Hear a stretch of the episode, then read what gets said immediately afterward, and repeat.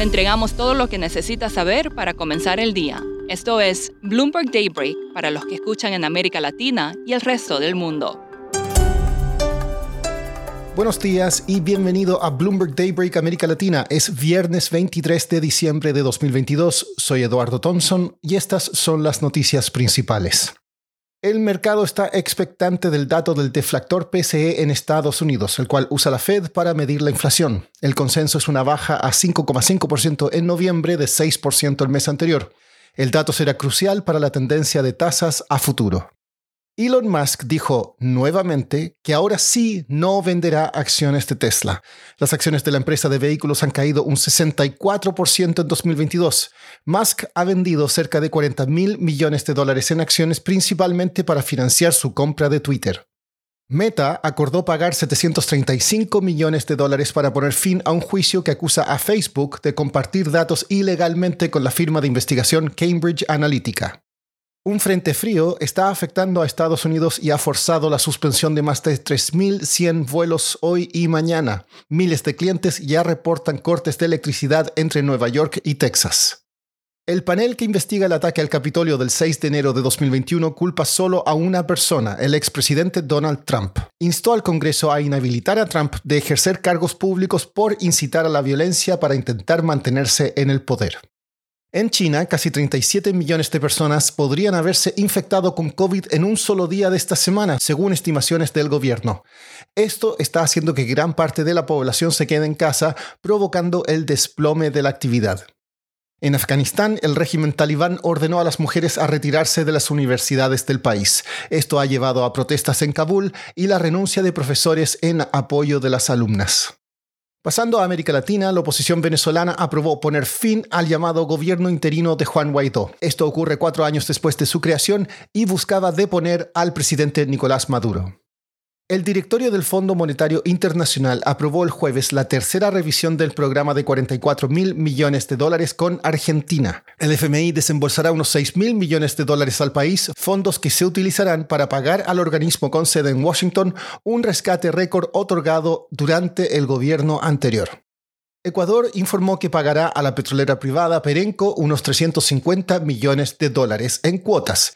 Esto busca poner fin a una disputa de arbitraje por la confiscación de activos bajo el gobierno de Rafael Correa en 2009.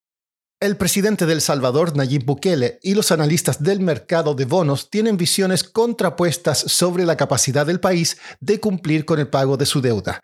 María Elena Vizcaíno, periodista de mercados emergentes en Nueva York de Bloomberg News, escribió una nota sobre esto y nos cuenta más.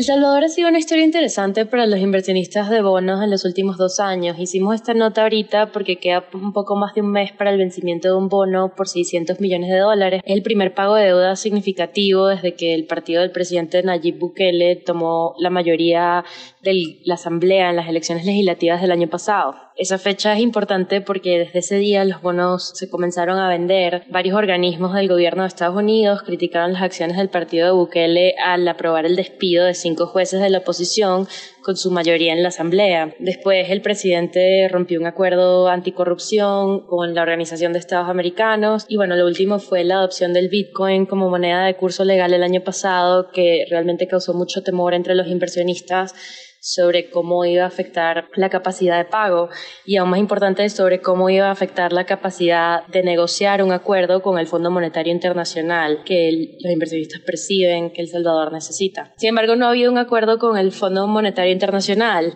Entonces, añadido a todos los riesgos idiosincráticos de, del país, los precios de los bonos han caído mucho. El gobierno toma esta oportunidad en julio para anunciar que quieren recomprar una parte de su deuda a corto plazo y aunque han hecho dos recompras ¿no? para retirar bonos eh, del 2023 y del 2025, y ha mejorado la percepción de riesgo del país dentro de los mercados. Pero todavía quedan dudas sobre si Bukele va a pagar los 600 millones de dólares que tiene que pagar el mes que viene. María Elena, ¿qué es lo que ha dicho recientemente Bukele sobre este tema? Bukele y su ministro de Finanzas, Alejandro Zelaya, han dicho repetidas veces por todos los medios que han podido que no tienen intenciones de defoltear o dejar de cumplir con sus obligaciones de deuda externa. Pero como te digo, igual quedan dudas, ¿no? Este bono que vence a finales del mes que viene se intercambia por 96 centavos por dólar. Generalmente cuando se acerca el vencimiento de un bono, los precios se van a 100 centavos o al, valor par del bono. Entonces un analista nos comentaba que si el bono cotiza por 96 centavos es porque todavía hay alguien que cree que Bukele no va a pagar.